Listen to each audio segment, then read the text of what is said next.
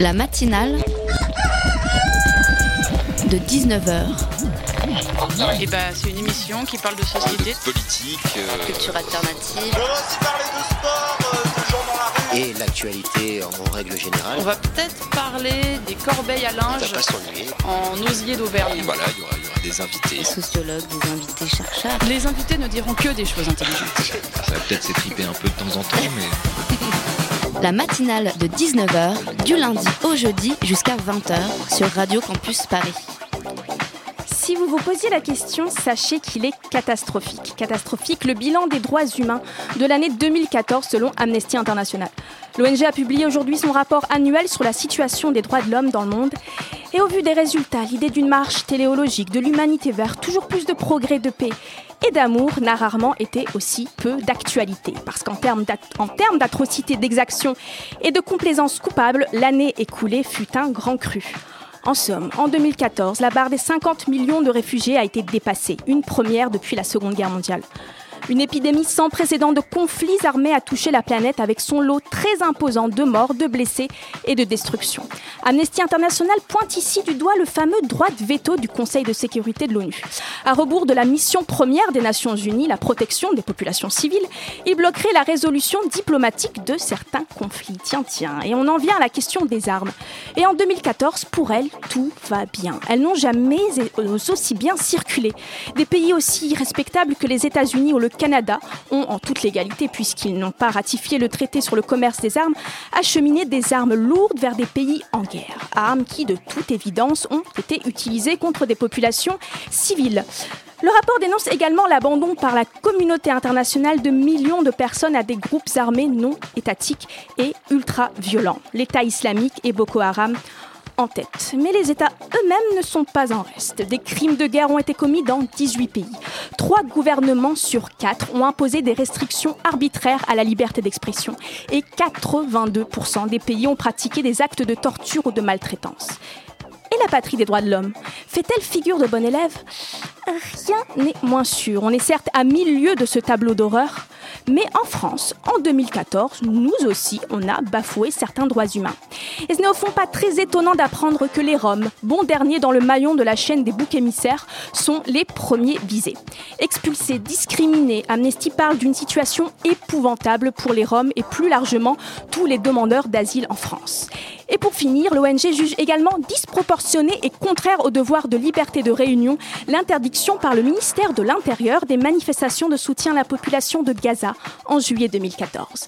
Bref, un rapport sombre, alarmant, déprimant même, que vous pouvez retrouver, si vous en avez encore le courage, en entier sur le site d'Amnesty International. La matinale de 19h, le magazine de Radio Campus Paris. Salut à tous et bienvenue dans la matinale. Tout à l'heure, on recevra Mathieu Bourrois, directeur du service culturel du Crous de Paris. Il nous parlera de l'exposition photographique du Crous Déjà Star. Elle rassemble depuis lundi jusqu'au 23 mai 400 portraits inédits de stars à 20 ans. Mais tout de suite, on reste certes à Paris, mais pour traiter d'un sujet bien moins glamour. On écoute Anne Hidalgo, maire de la capitale, nous en parler. Bonjour. Je ne pourrais malheureusement pas être des vôtres aujourd'hui, je le regrette, mais je veux vous dire euh, merci. Merci pour euh, cet engagement, cet engagement très important de la ville, de mes adjoints.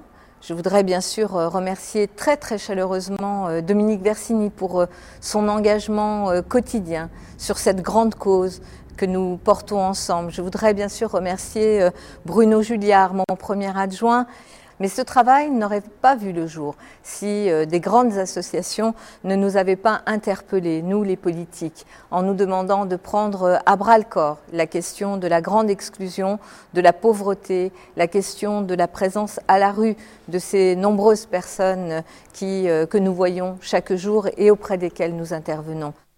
Bon, elle ne pouvait pas se déplacer, mais c'est quand même la grande cause de sa mandature. Cette cause, c'est la lutte contre la grande exclusion. Au terme d'une concertation de six mois entre tous les partenaires concernés par la problématique, le pacte parisien contre la grande exclusion a été signé le 18 février dernier par 13 grandes institutions, dont la FNARES, donc la Fédération d'associations de solidarité, mais aussi la, la SNCF et la RATP, à savoir va savoir pourquoi. Ce pacte comporte 106 mesures, certaines d'urgence et d'autres plus structurelles de lutte contre l'exclusion. Et les jeunes dans tout ça? Touchés de plein fouet par la crise, ils sont de plus en plus nombreux à se retrouver dans une situation d'extrême précarité, si ce n'est à la rue. Pour eux, le pacte prévoit surtout un approfondissement de mesures déjà, déjà existantes, comme la garantie jeune ou le dispositif Premières Heures. Thierry Jarlet, bonsoir. Bonsoir. Alors, vous êtes directeur général de la mission locale de Paris. C'est ça. Rémi Tricard, bonsoir. Bonsoir. Alors, vous, vous êtes directeur d'Emmaüs Défi. Donc, voilà, ça s'occupe des, qui s'occupe de l'insertion des personnes en grande précarité. Donc, Emmaüs est membre de la, de la Fédération d'associations de solidarité, donc signataire de ce pacte. Euh, en off, vous me disiez, on n'est pas signataire, on est aussi euh, à l'initiative de ce pacte. Oui, tout à fait. C'est vrai que le, le nombre de, de, personnes qui sont à la, à la rue a beaucoup augmenté depuis plusieurs années.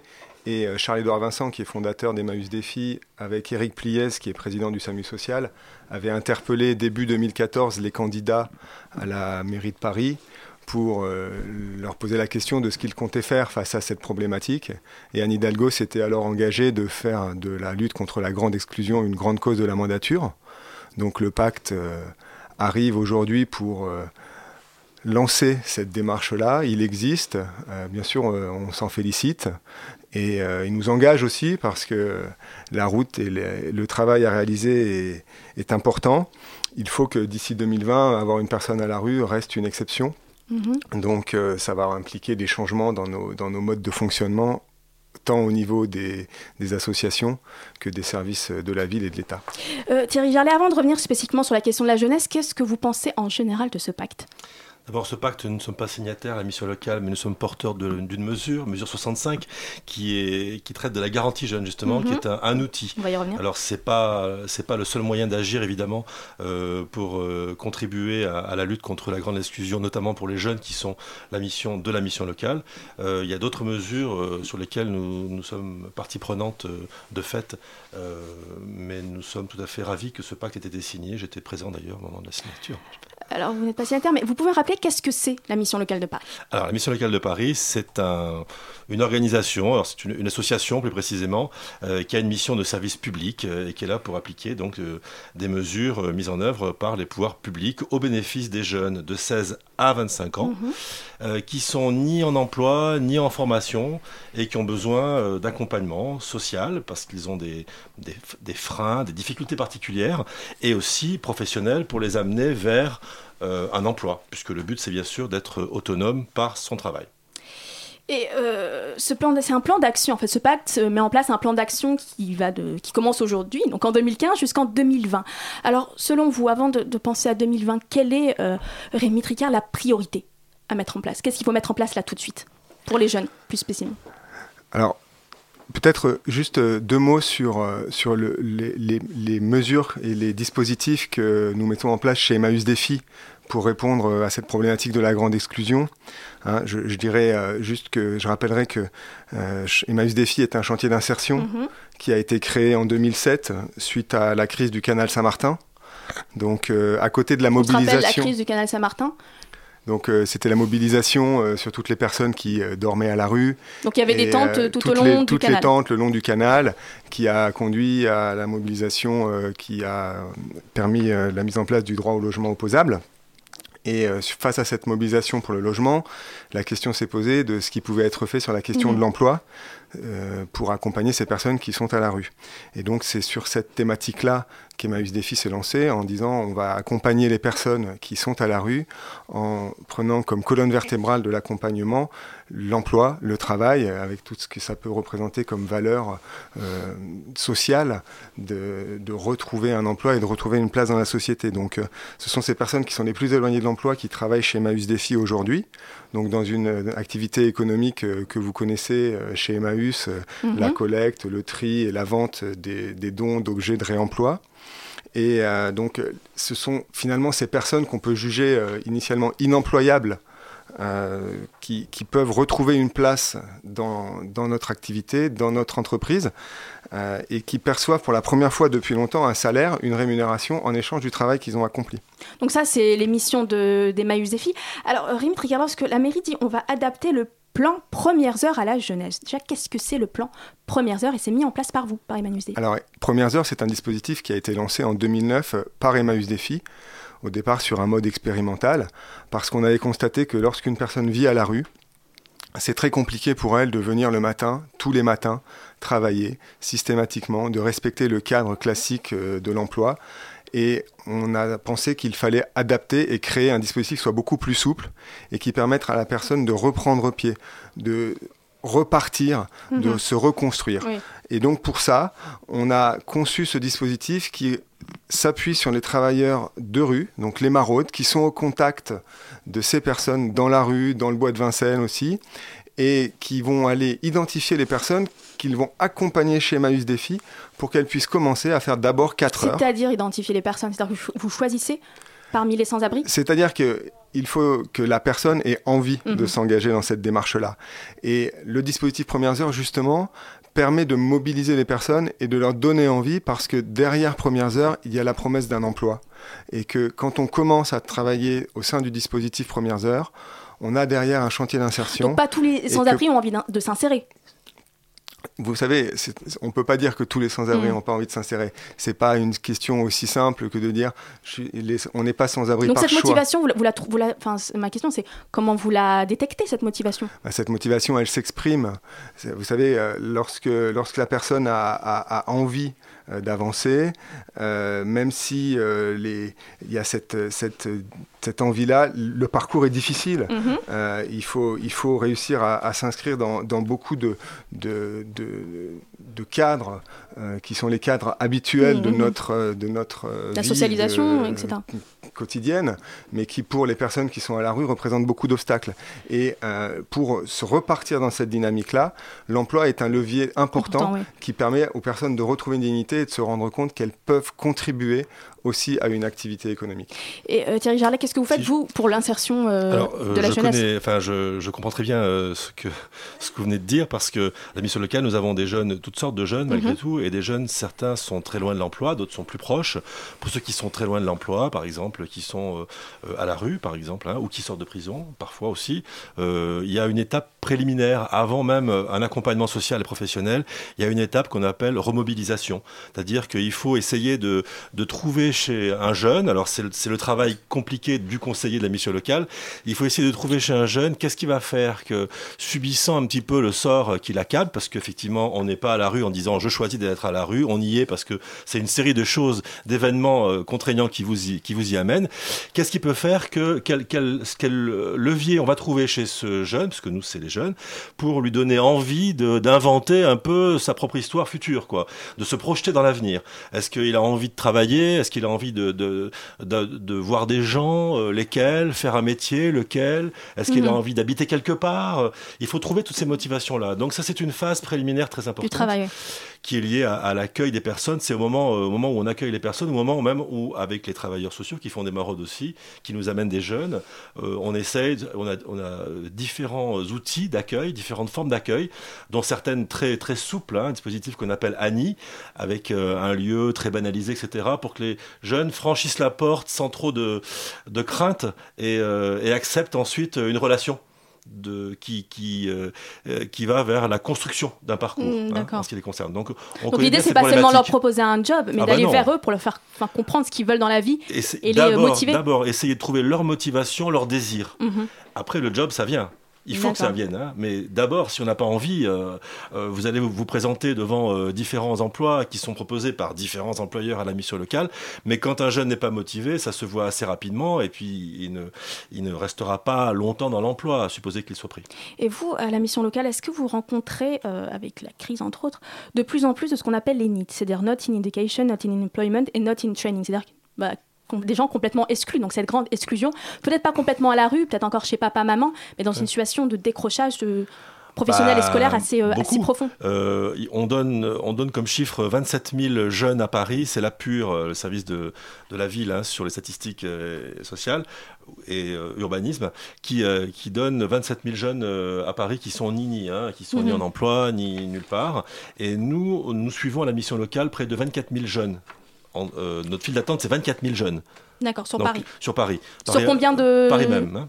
Sur combien d'endroits différents? À Paris, Paris Intramuros. Alors nous, nous avons différents sites à la voilà, locale. hein. combien de sites Différents sites, il y a, il y a six, euh, six sites. hein. Euh, mais euh, en fait, nous avons à chaque fois des compétences euh, sur l'ensemble de la ville de Paris. Et sur ces 24 000 jeunes, alors tous ne sont pas ni ni ni. hein. Il y a des gens qui ont des, des qualifications mais faibles, mais quand même quelque chose. Il y en a qui viennent parce qu'ils veulent juste une, un coup de pouce, une aide parce qu'ils n'arrivent pas à trouver un logement, ou alors ils ont besoin d'une aide euh, aussi un coup de pouce parce qu'ils n'arrivent pas à se transporter. Mais euh, en gros, nous avons quand même 24 000 jeunes sur les 27 000 qui n'ont euh, rien.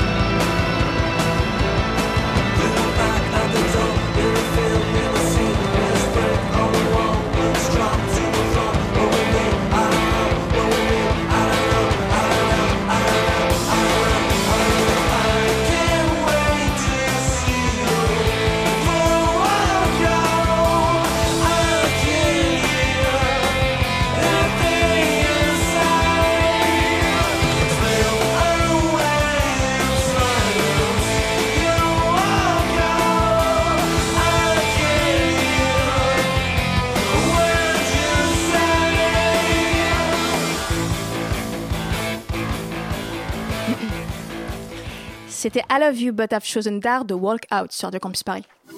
La matinale de 19h sur Radio Campus Paris. 19h20, on est, re- on est de retour avec Thierry Jarlet, donc directeur de la mission locale de Paris, et Rémi Tricard, directeur d'Emmaüs Défi, pour parler de la grande exclusion, et plus spécifiquement chez les jeunes. Euh, Rémi Tricard, vous nous parliez de votre travail d'insertion. Dites, c'est la colonne vertébrale de notre action. Euh, Est-ce que vous, aujourd'hui, vous avez assez de moyens pour mettre en, en place toutes vos ambitions euh, d'accueil et d'accompagnement euh, des personnes en exclusion La mission la mission d'Emmaüs Défi, c'est d'accompagner des personnes qui ont eu un parcours de rue. Donc c'est des personnes qui ont passé plusieurs années sans emploi et pour la plupart plusieurs années à la rue. Euh, ce sont des personnes qui sont en quelque sorte des des polyaccidentés de la vie. Pour arriver à la rue, ça veut dire qu'on a cumulé un certain nombre de difficultés. Et pour revenir dans une insertion et dans une activité classique, on a besoin de traiter plusieurs freins à l'insertion. Il y a plusieurs difficultés auxquelles ces personnes sont confrontées. Ça va être des difficultés, bien entendu, de ne pas avoir d'emploi, de ne pas avoir de logement, des problèmes de santé, Mhm. des problèmes financiers. Et l'ensemble de ces problèmes doivent être traités simultanément. Et ces moyens-là, il y a des dispositifs qui existent. Mhm. Une des difficultés, c'est de réussir à les faire converger vers la personne. Et chez Emmaüs Défi, on essaye et on travaille, on a mis en place un dispositif innovant qui s'appelle le dispositif Convergence, qui permet de mettre autour de la place, de la table, pardon, l'ensemble des professionnels qui accompagnent ces personnes et de les mobiliser pour que ensemble elles puissent faire avancer le- la situation de la personne. Les moyens existent, il s'agit de les, de les- de les mobiliser. C'est pas, c'est pas un manque d'argent, c'est un manque de, mise en place. Quoi. Il y a- il y a- On a besoin de pouvoir travailler en réseau, de pouvoir euh, mobiliser l'ensemble des acteurs et de bien se connaître. Et aujourd'hui, d'ailleurs, c'est une des mesures qui apparaît clairement dans le pacte. Mhm. Il s'agit de faire travailler les personnes en réseau, de décloisonner les dispositifs de façon à ce que ça puisse converger vers la personne, que la personne soit, que, que les dispositifs soient tournés vers la personne. Parce que c'est ça l'idée du pacte. passe et qu'elles n'aient pas à aller d'un guichet à l'autre, qu'on puisse aller vers un guichet unique. C'est ce que dit un peu la mairie de Paris dans sa présentation du pacte. C'est pas euh, un pacte qui est fait euh, pour les, euh, les personnes en grande exclusion, mais avec eux. C'est peut-être peut- ça la solution, c'est-à-dire de les faire participer pour une plus grande cohérence. C'est- un peu ce que vous dites dans, Oui, les- dans l'action. Dans la- l'ensemble de la démarche de, de constitution et de préparation du pacte, euh, les, les personnes ont été euh, effectivement euh, impliquées. Euh, L'une des mesures du pacte, entre guillemets mesures, c'est la garantie jeune. Euh, Thierry Jarlet, euh, qu'est-ce que c'est la garantie jeune? Elle sera mise en place en janvier 2016 à Paris. Elle est déjà mise en place dans d'autres dans d'autres régions. Elle est mise en place dans notre région à titre expérimental, en fait. Mhm. hein. La mesure n'est pas déployée euh, de, façon standard sur tout le territoire encore. Elle le sera en 2017, normalement. 2016 reste encore une année expérimentale. D'accord. Donc Paris va rentrer dans l'expérimentation en 2016 euh, à hauteur de 1000 jeunes. C'est à peu près le montant, C'est à peu. près le total des, des jeunes qui auraient besoin de ce dispositif-là sur Paris. C'est une estimation euh, Mhm. donnée comme ça. On verra bien à l'usage si c'est assez, pas assez. Et comment c'est mis en place la garantie jeune Comment c'est mis en place? Ben, D'abord, c'est un, c'est un mode d'accompagnement particulier de jeunes qui en ont un peu plus besoin que les autres. Alors, on appelle ça l'accompagnement plus plus. Comme ça, c'est que du plus. Euh, et euh, il y a, y a, un peu plus d'argent pour avoir un peu plus de gens qui vont passer un peu plus de temps avec des gens, des jeunes qui ont besoin de un peu plus d'attention que les autres pour les aider euh, à mettre en place ben, un programme d'accompagnement global. C'est là que je reviens, je rejoins mon mon voisin qui est euh, que tous les problèmes vont être vus en parallèle, aussi Mhm. bien des problèmes de santé, des problèmes de logement, des problèmes de santé mentale, Prendre l'aide dans sa de dans sa globale. globalité. C'est l'accompagnement global. Mhm. Le but, c'est de voir toute la personne euh, entière et, et se demander après, bon, une fois qu'on a envisagé tous les problèmes euh, à régler, toutes les questions soulevées, euh, est-ce qu'elle peut atteindre un emploi, lequel, et Mhm. qu'est-ce qui lui manque, quel parcours il faut qu'elle fasse pour atteindre cet emploi-là?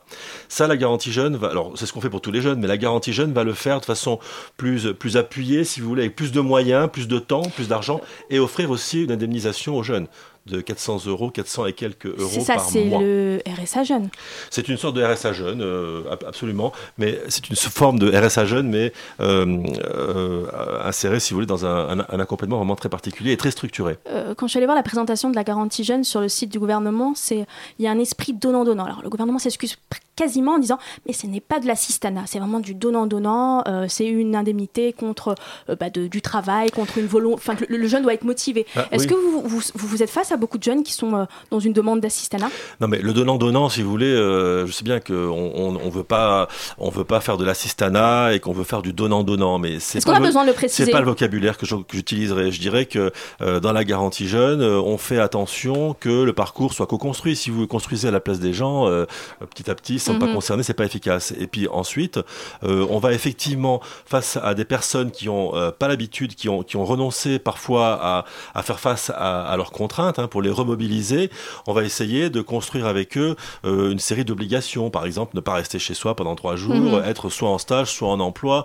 soit en recherche, soit quelque part, mais actif. Et l'idée, c'est vraiment que le jeune redevienne actif, Actif. dans sa propre vie, pas pour, lui déjà, et pas passif. C'est déjà un point important. Donc c'est pas c'est pas du donnant donnant, c'est c'est de la co-construction d'un parcours qui vise à rendre les gens euh, euh, autonomes, euh, actifs pour eux-mêmes. Vous qui travaillez avec les jeunes au quotidien, est-ce que ce pacte est assez ambitieux sur la question de la jeunesse? Je le disais en présentation, on ne présente pas de nouvelles mesures. On va appliquer la mesure euh, qui fait partie du plan de pauvreté qui est au niveau national, c'est-à-dire la garantie jeune. On va euh, proposer un approfondissement de, du, du, programme Premières Heures qui est déjà en place. Euh, la jeunesse, euh, vu la situation, sa situation, Oui. elle ne mérite pas mieux peut-être? Alors je peux vous dire, je pourrais vous dire oui, il faut des moyens en plus parce que plus on a d'argent et plus on peut faire de choses, évidemment. en revanche, je noterai, je note que aussi bien dans euh, ce pacte parisien pour la, la lutte contre la grande exclusion ou euh, le contrat de ville par exemple, le premier, la première question qui arrive toujours, c'est la coordination entre les acteurs, la coordination entre les moyens. Beaucoup de moyens existent et ne sont Mhm. pas utilisés. Bien sûr, on pourrait en avoir plus, mais on pourrait déjà commencer par utiliser correctement ce qui existe. C'est pas le cas. hein. C'est pas encore le cas. Non, c'est pas le cas. Des moyens existent qui sont pas bien utilisés. Euh, voilà, euh, par exemple, il y a des, des ressources, euh, des, des droits. Par exemple, l'accès aux droits est un point très important Mhm. pour les jeunes. Souvent, ils ont des droits, ils les exercent pas. Complètement. Par exemple, alors il faut déjà les aider à exercer leurs droits. Droit, droits. droit à la santé. Des fois, ils se soignent pas alors qu'ils ont droit à une santé gratuite. Euh, Dont un travail plus global, un travail de communication. sur, Voilà, il y a un travail de, de pédagogie. de- et, et de coordination entre différents acteurs parce qu'il y a beaucoup d'acteurs euh, dans le milieu social. Euh, Rémi Tricard, pour finir, est-ce qu'on est sur la bonne voie avec ce pacte? Est-ce que c'est vraiment un signal fort contre l'exclusion? Je pense qu'il faut effectivement bien voir que l'engagement qui est pris là est un engagement qui est important.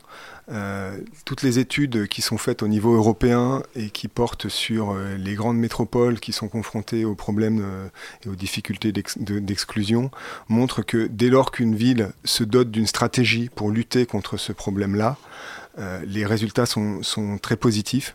Donc je pense que là, euh, le, le signal est très positif. On a un engagement de l'ensemble des acteurs, c'est euh, les acteurs associatifs, l'État, la ville de Paris, qui se mettent ensemble et qui travaillent pour avancer dans la bonne direction.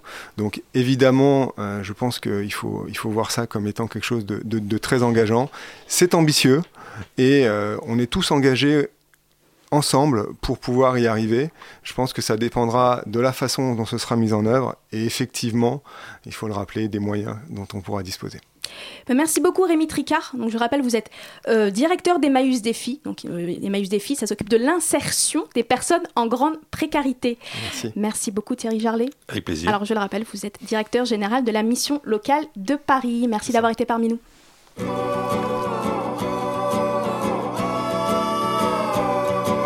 This morning I'm calling in sick to my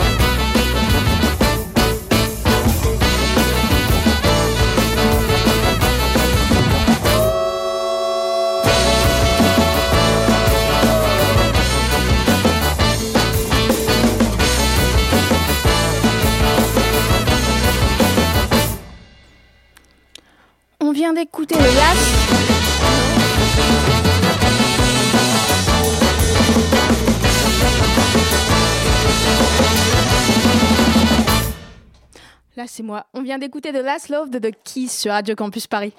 La matinale de 19h du lundi au jeudi jusqu'à 20h sur Radio Campus Paris. 19h32 et c'est l'heure de la chronique étudiante de Maude.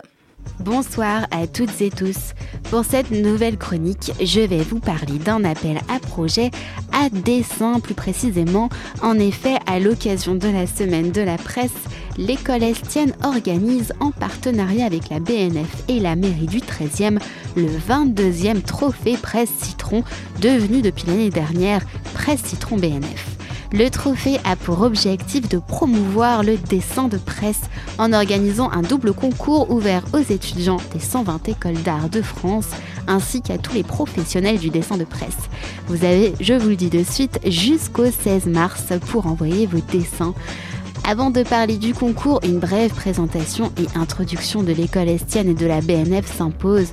Pour l'école, tout d'abord, dédiée à l'origine à l'imprimerie, elle est située au Gobelin et est devenue aujourd'hui l'école du design, de la communication et des arts du livre, intégrant et prenant bien sûr en compte l'évolution permanente du secteur. Elle propose actuellement des formations en multimédia et en animation 3D. L'école Estienne accueille 115 enseignants et 600 étudiants. La Bibliothèque nationale de France, maintenant qui n'est plus à présenter quant à elle, il faut le savoir tout de même, elle conserve des milliers de dessins de presse originaux couvrant deux siècles de publications et dont l'intérêt iconographique et historique, vous l'imaginez bien, n'est plus approuvé.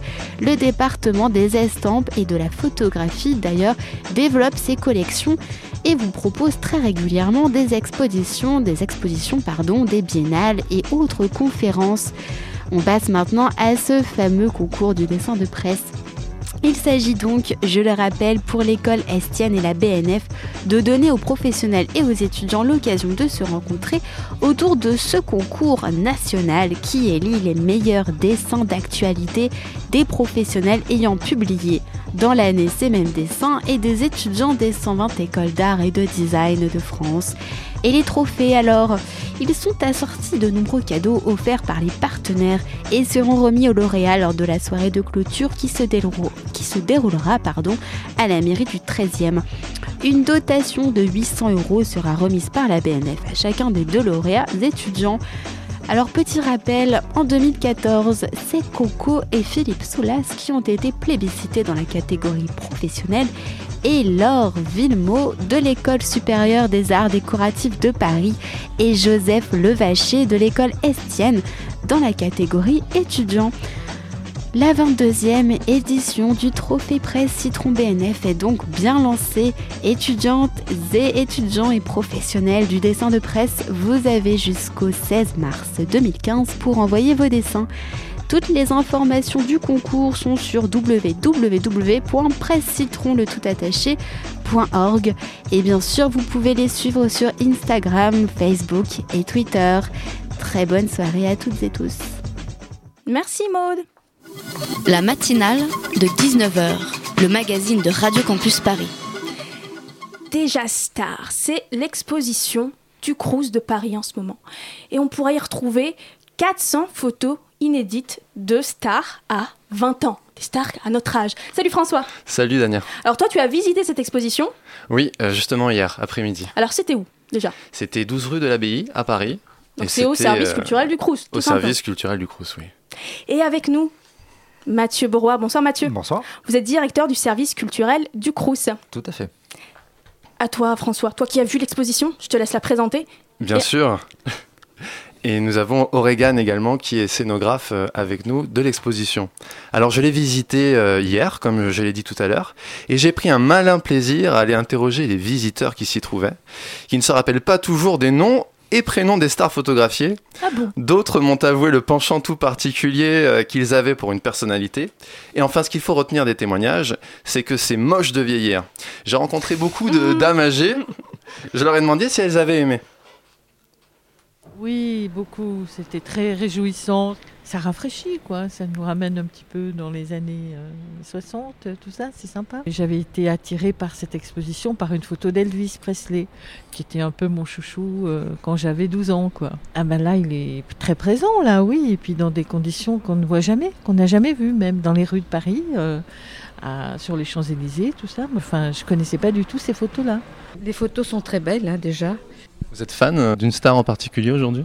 Ah ben moi c'est Alain Delon, alors... Euh, ah non, mais j'aime bien. Il, était beau quand même. C'est vrai qu'en vieillissant, bon, ben, c'est comme tout le monde. Ce qui est assez impressionnant, c'est la quantité de photos qu'il a pu faire euh, tout en étant un photographe amateur. Ça vous fait quoi de les voir si jeunes bah, c'est un peu fascinant et c'est agréable pour les acteurs français. C'est comme ça qu'on les a connus dans les films. Euh, par exemple, Gérard Depardieu, c'est la même tête qu'il a dans Les Valseuses, donc euh, c'est ça qui est. C'est plutôt plaisant. Vous les reconnaissez toutes, euh, les stars Oui, enfin, la plupart, oui, quand même. Hein. Oui, oui. Celui-là, je le connais, alors, mais le, nom, je ne le retrouve plus. C'est pas un Wilson quelque chose ou un Lambert? Oui, mais c'est Lambert. Lambert comment?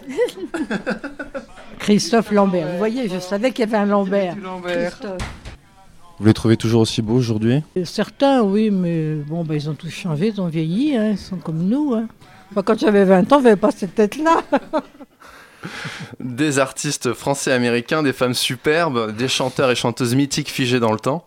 Alors il y en a vraiment pour tous les goûts euh, à cette exposition, est-ce que je me trompe? Il y en a vraiment, vraiment pour tous les goûts.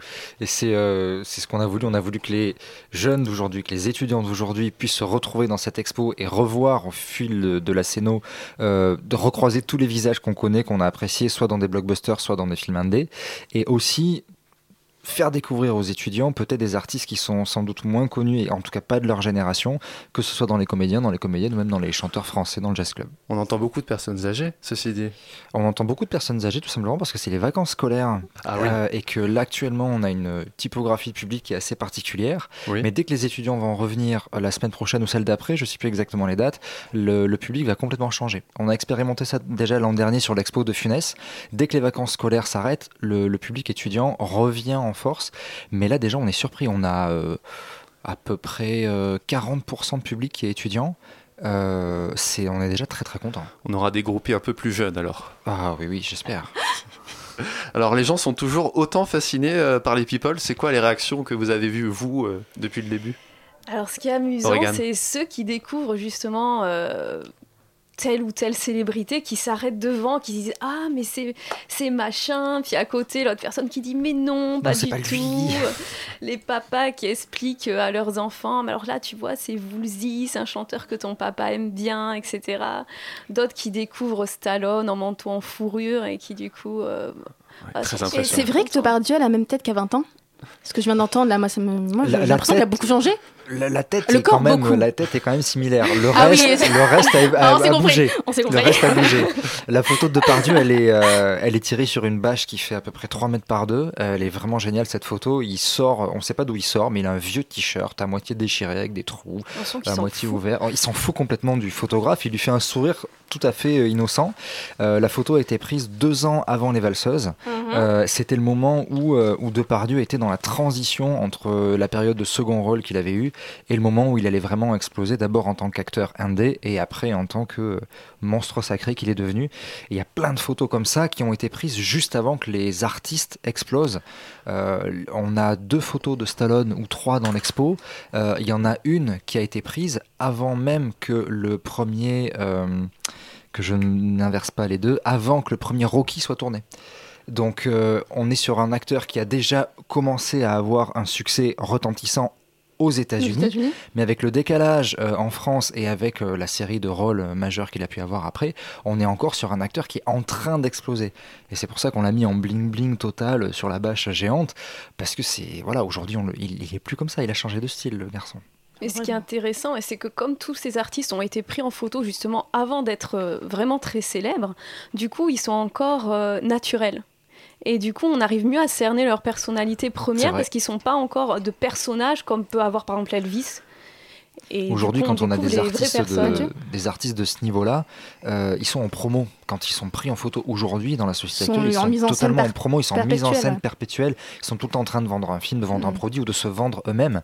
Là, c'était euh, c'était un photographe amateur qui les prenait pour son book personnel et qui, du coup, il y a une naïveté, il y a une innocence euh, et même il y a certains artistes qui sont venus, qui ont vu l'expo et qui nous ont dit eux-mêmes, c'est vrai qu'aujourd'hui les photographes, on les laisse plus passer comme ça. Vous proposez un thème qui est la jeunesse, c'est-à-dire que vous avez exclu euh, euh, à partir de quel âge euh, on n'a pas le droit d'être dans cette exposition?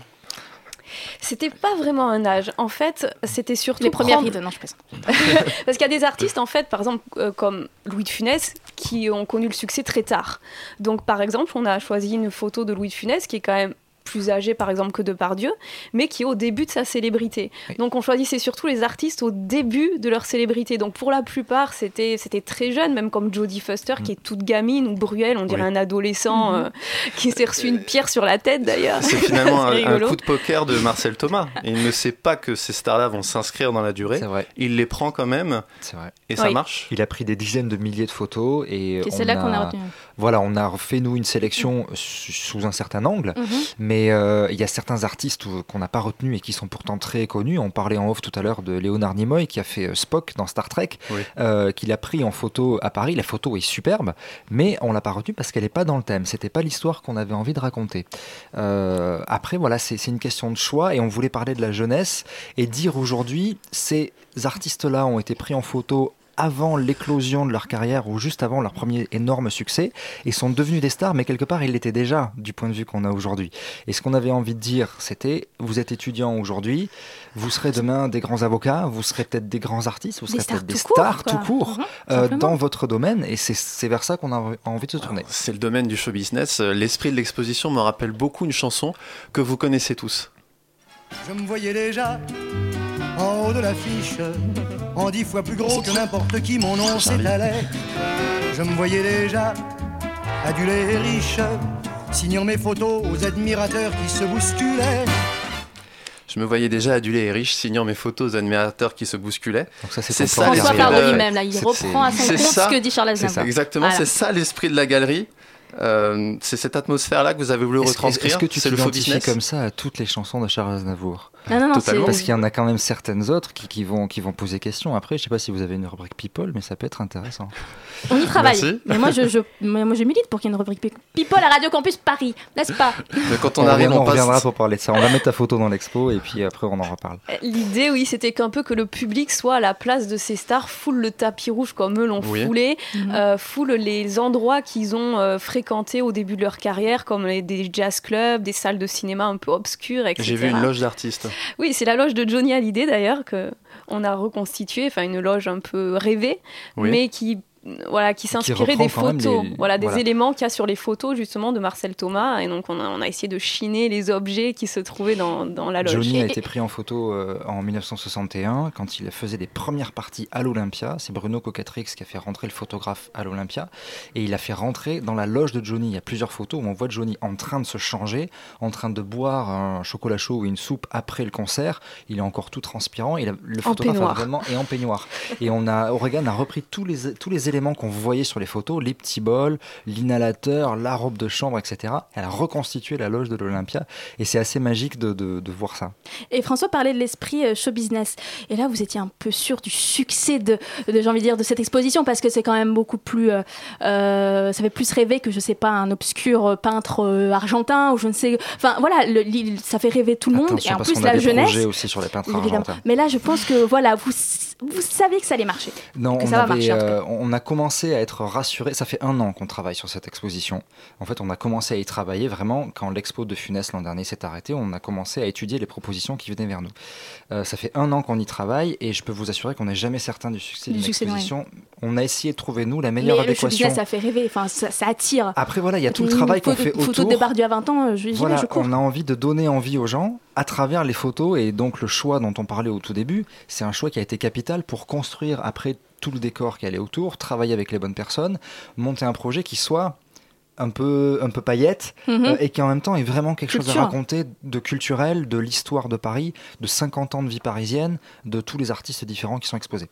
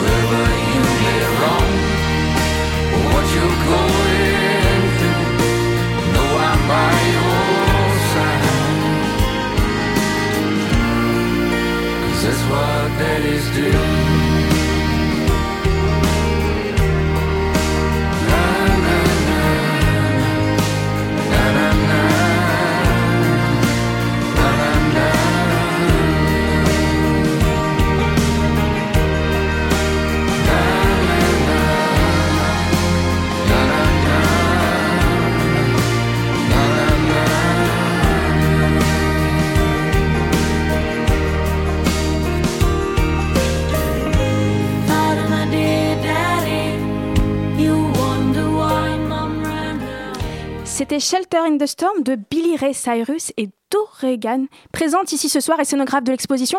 Alors en fait, c'est vous la star. Ah, J'ai pas eu droit à ma photo dans l'exposition. Oui, parce que euh, pour les auditeurs qui ne le savent pas, je ne savais pas il y a deux minutes, Billy Ray Cyrus, c'est le papa de Miley Cyrus. Madame Oui, c'est- Wrecking Ball, Madame Twerk, euh, la, la grande star du moment avec euh, euh, Taylor Swift, voilà. Euh, ça fait quoi de côtoyer les stars? Enfin, c'est... c'est bien. c'est cool. Mais comment ça s'est passé cette rencontre avec euh, le papa de Miley?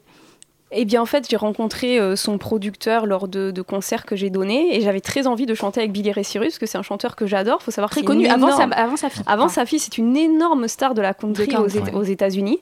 Et j'avais vraiment envie de travailler avec lui. Et donc, du coup, bah, on, a pu, euh, on a pu se rencontrer et euh, il a écouté ce que j'ai fait, etc. Et on a pu euh, coécrire une chanson ensemble qu'on a enregistrée en duo euh, cette année.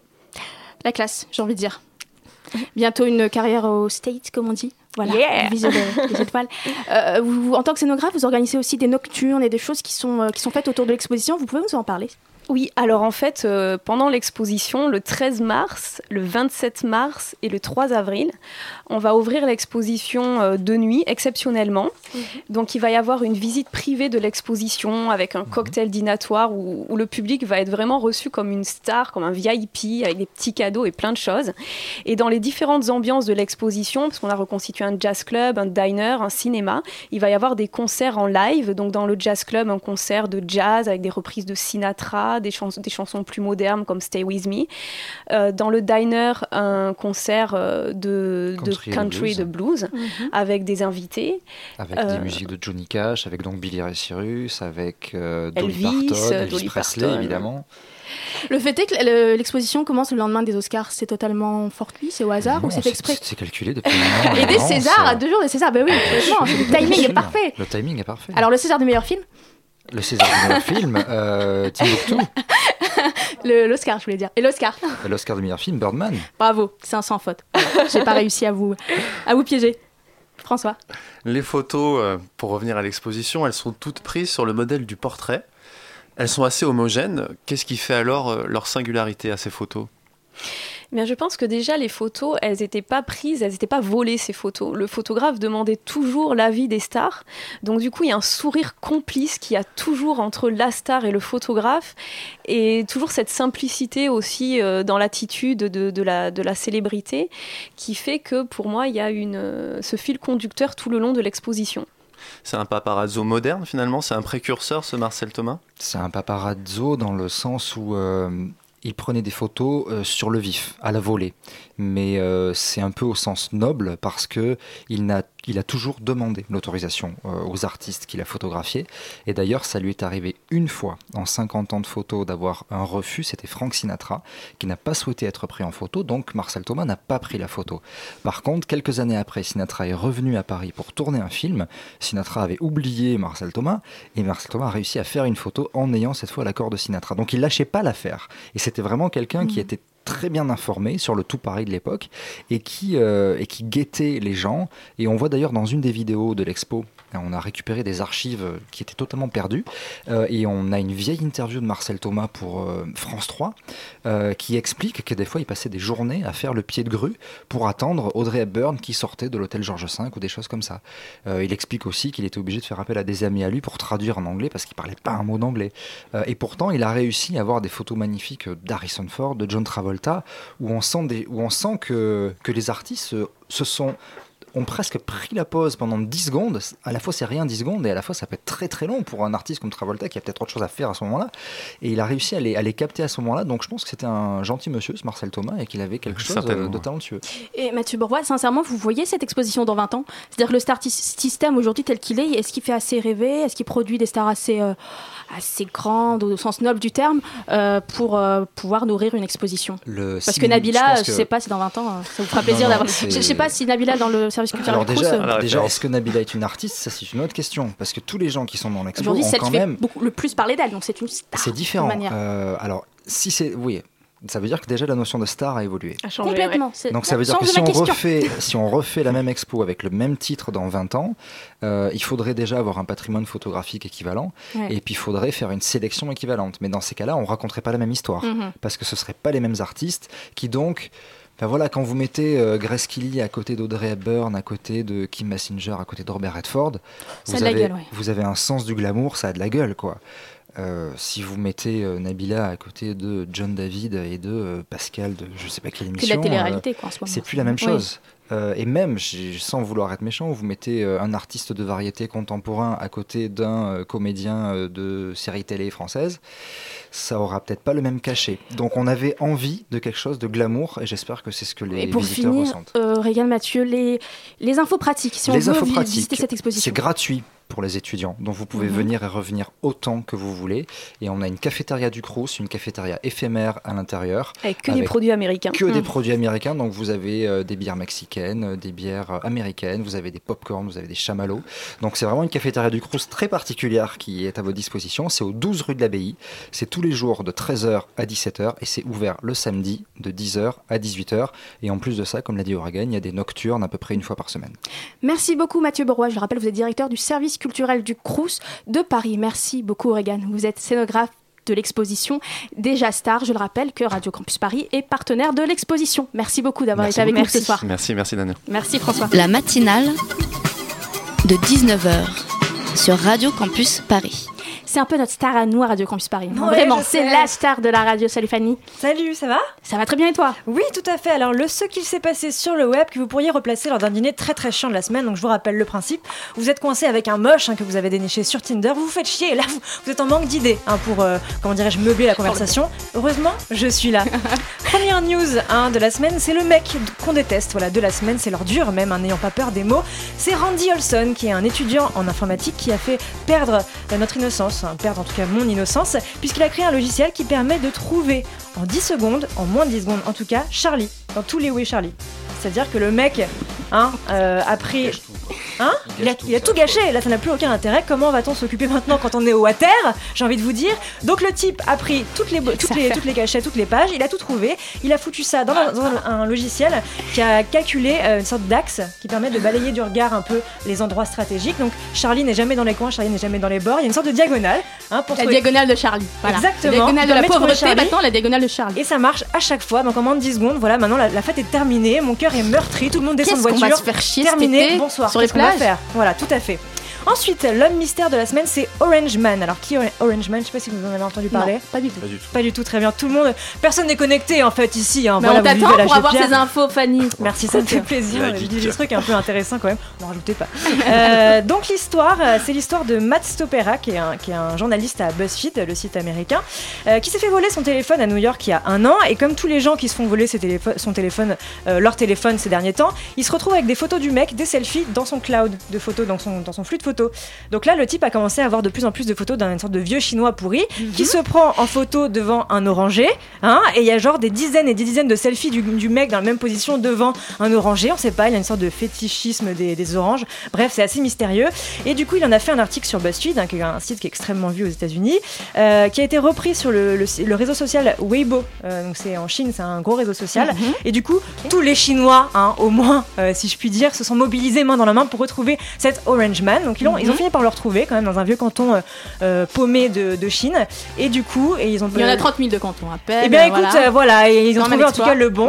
Ils ont retrouvé le téléphone.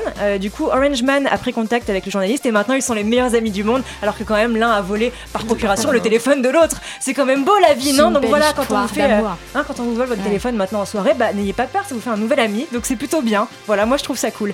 Et enfin, les pas marrants de la semaine, écoutez, c'est Nutella, mais ça aurait pu être, euh, je ne sais quoi. Pardon trouve d'autres mots avec Nutella. Daniel, s'il te plaît, aide-moi. Nestlé, je ne sais quoi, bon bref, voilà. Euh, qui a lancé le site euh, Dites-le avec Nutella et qui fait un bad ah buzz, puisque donc ça permet euh, de, customiser l'étiquette du pot Nutella avec un mot de votre choix. Mm. Sauf que bah, Nutella a censuré plus d'une centaine de mots, donc c'est un peu con. Ils ont censuré donc les insultes classiques, mais aussi tout champ lexical de l'obésité, donc obèse, obésité, gros, gras double, ah, gras du bide, gros, gros boudin, n'est-ce pas, gros lard. Qui va particulièrement bien avec Nutella en plus, avec bah, n'est-ce pas, une insulte qui n'a pas été prononcée quand même depuis les années 90, mais également tête de bite Proutella. Hein, donc euh, quand même euh, les mecs en marketing qui sont réunis pour parler de ça ont été ultra créatifs et puis les types, les internautes qui ont découvert que c'était censuré ont été eux aussi très créatifs. Donc beaucoup de créativité quand même, c'est assez positif. Mais également des mots un peu moins rigolos comme terrorisme, juif, musulman, génocide et IVG hein, pour éviter euh, que sais-je, voilà, un militantisme. Et enfin, d'autres mots comme huile de palme, orang-outan, parce qu'on rappelle que Nutella quand même euh, fait beaucoup pour la déforestation hein, et la, mort des orang-outans. Pour nourrir la planète, Donc, hein, voilà, ils, se protègent leurs petits arrières. Et puis voilà, j'avais plein de choses à dire, mais quand vous vous en foutez, eh bien je m'en vais. Voilà, mais non, adieu. Pas, mais il n'y a plus, plus, beaucoup de temps. Mm. voilà, mais tu peux encore continuer? Tu as quelques secondes? C'est vrai Alors, attends, le, pire, le pire titre d'article de la semaine, ça parle aussi Nutella, c'était sur lui sur le Nouvel Ops. Ah bah ça s'appelle Un pot de Nutella déclenche un incendie et tue un chien à Londres. Voilà, je vous laisse aller voir de quoi il s'agit que c'est quand même exceptionnel. Au revoir, bisous, kiss. Au revoir. Love. de palme qui fait tout ça.